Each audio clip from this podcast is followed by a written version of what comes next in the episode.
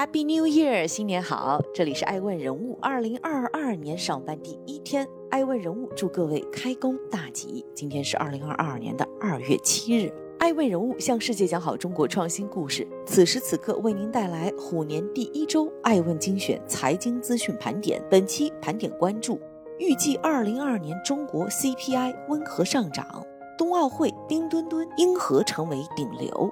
冬奥会运动员谷爱凌揽下二十三项代言。欢迎继续聆听《守候爱问》，向世界讲好中国创新故事。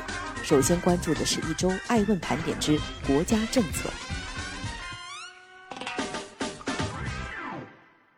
发改委指出，预计二零二二年 CPI 延续温和上涨态势。国家发展改革委。价格司发文指出，展望二零二二，外生的疫情冲击可能逐渐减弱，价格运行有望更多取决于经济内生因素。从国内看，我国的经济持续恢复发展，工农业产品和服务供给充足，粮油肉蛋奶果蔬等重要民生商品供应充足，煤炭油气等基础能源保障有力，有效应对市场价格异常波动的能力显著增强。综合研判。二零二二年，我国物价保持平稳运行具有坚实基础，预计 CPI 延续温和上涨态势，PPI 涨幅可能逐步回落，上下游价格走势更趋协调。本消息来自证券时报，欢迎继续聆听爱问一周盘点之国家政策。二零二二年一月，中国楼市调控超过六十六次，同比增加百分之五十七。中原地产研究中心发布的数据显示，二零二二年一月份，中国各地出台的房地产相关政策超过六十六次，其中多以公积金政策宽松、人才租购房补贴等支持性政策为主。这是多月来中国房地产相关政策出台最为密集的时段，比二零二一年一月份上涨百分之五十七。本消息来自中国新闻网。继续聆听爱问盘点之国家政策。一吨难求，北京冬奥组委回应：随着北京冬奥会开赛，吉祥物冰墩墩销售火爆，甚至出现了一吨难求的状况。二零二二年二月六日，北京冬奥会赛时例行新闻发布会上，北京冬奥组委新闻发言人赵卫东回答了媒体关于一吨难求的问题。北京冬奥组委正在抓紧协调，加大供应。另外，冬奥组委会表示，我们也想提醒各位，除了关注冰墩墩之外，还要关注雪融融哦。本消息来自人民网。随着北京冬奥会正式拉开序幕，出现的第一个现象级顶流却并非是运动员，而是吉祥物冰墩墩。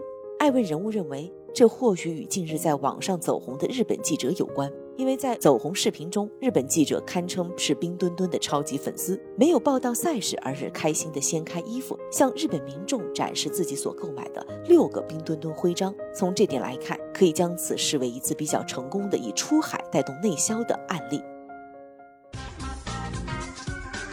欢迎继续聆听《守候爱问人物》，向世界讲好中国创新故事。接下来关注的是一周盘点之财经热点。直降六十个 BP，公募母基金首现降低管理费。近日，前海开源玉泽定开 FOF 公告，该指 FOF 直接公告降低了六十个 BP 的年管理费，开启了公募 FOF 产品降费的先河。对此，基金内人士认为，该产品降低管理费是因为投资策略发生变化，属于个例，虽然可能会引发行业内效仿。但长期来看，不会影响公募 FOF 产品基本成型的管理费格局。本消息来自中国基金报。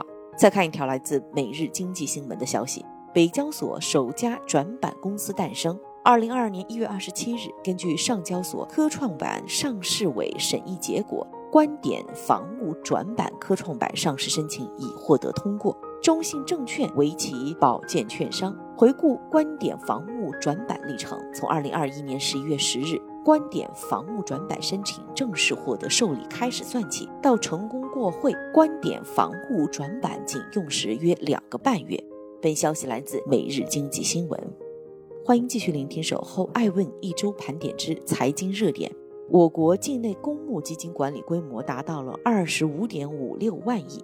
中国基金业协会最新数据显示，截至去年末，境内公募基金资产净值规模达到二十五点五六万亿。截至二零二一年十二月底，我国境内共有基金管理公司一百三十七家，其中外商投资基金管理公司四十五家，内资基金管理公司九十二家，取得公募基金管理资格的证券公司或证券公司资产管理子公司十二家，保险资产管理公司两家。本消息来自新华社。欢迎继续聆听《守候爱问人物》，向世界讲好中国创新故事。继续关注一周盘点之人物资讯。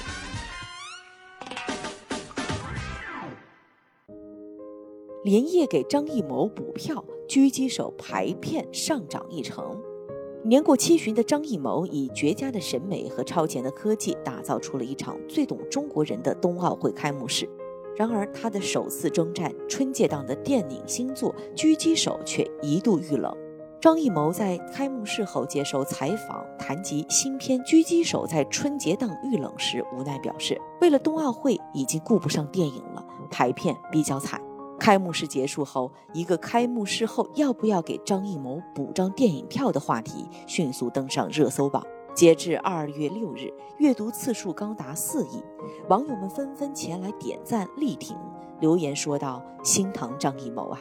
纷纷表示第二天就要去电影院买张票。本消息来自《二十一世纪经济报道》。欢迎继续聆听《守候爱问人物》，向世界讲好中国创新故事。我们继续来关注冬奥会上的代言明星。冬奥明星代言火爆，谷爱凌揽下二十三项代言。在二零二一至二零二二赛季自由式滑雪世界杯中，自由式滑雪运动员谷爱凌包揽了该赛季所有分站赛冠军，狂揽六金二银一铜。十八岁的谷爱凌展现出的商业价值也同样惊人。目前，她至少已经有二十三个赞助商，包含京东、中国移动以及路易威登等奢侈品牌。本消息来自财富中文网。艾问人物认为，凭借一口流利的普通话。姣好面容与形体，加上部分中国血统，谷爱凌成为了国民欢迎度非常高的冰雪运动员，其带货能力也被各路商家寄予厚望。伴随着北京冬奥会的开始，体育营销也成为不少品牌的营销策略。谷爱凌的代言名单或将继续扩大。我们再来关注一组国际创始人的最新消息：扎克伯格气哭，更名 Meta 后首份财报发布。二零二二年二月三日，脸书 Facebook 母公司更名 Meta 后首份财报发布，应声而来的竟是美国公司有史以来最大单日市值损失，股价下跌百分之二十六，市值蒸发超过两千五百一十三亿美元。扎克伯格都气哭了。知情人士透露，他在一场面对向全公司范围的虚拟会议上眼角含泪。扎克伯格对此的解释称，这是因为他眼角膜划伤了。本消息来自腾讯新闻。欢迎继续聆听《守候爱问人物》，向世界讲好中国创新故事。接下来关注的是一周盘点之企业资讯。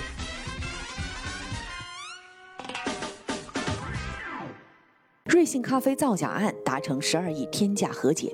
当地时间二月四日，瑞幸咖啡向美国证券交易委员会提交文件时显示。该公司已经满足此前与 SEC 达成和解协议的条件，及美国纽约南区联邦法院的最终判决同意瑞幸咖啡缴纳1.8亿美元（约合人民币12亿元）的罚款。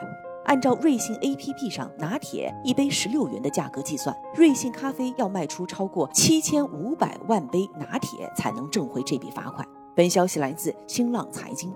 艾问人物认为，瑞幸财务造假事件发生后，不少国人称瑞幸为良心企业，声称是在用外国人的钱请中国人喝咖啡。不过，玩笑归玩笑，商业法则毕竟有别于民族情感。彼时，在外国投资人眼中，飞速成长的瑞幸不仅是中国新锐本土咖啡品牌的代表，更是中国企业的代表。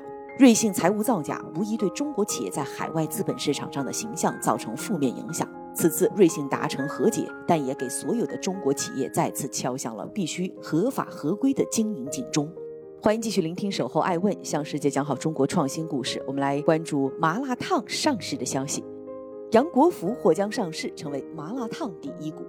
中国证监会国际部披露了上海杨国福企业管理集团股份有限公司（简称杨国福麻辣烫）提交的股份有限公司境外首次公开发行股份，包括普通股、优先股等各类股票以及股票派生的形式审批材料。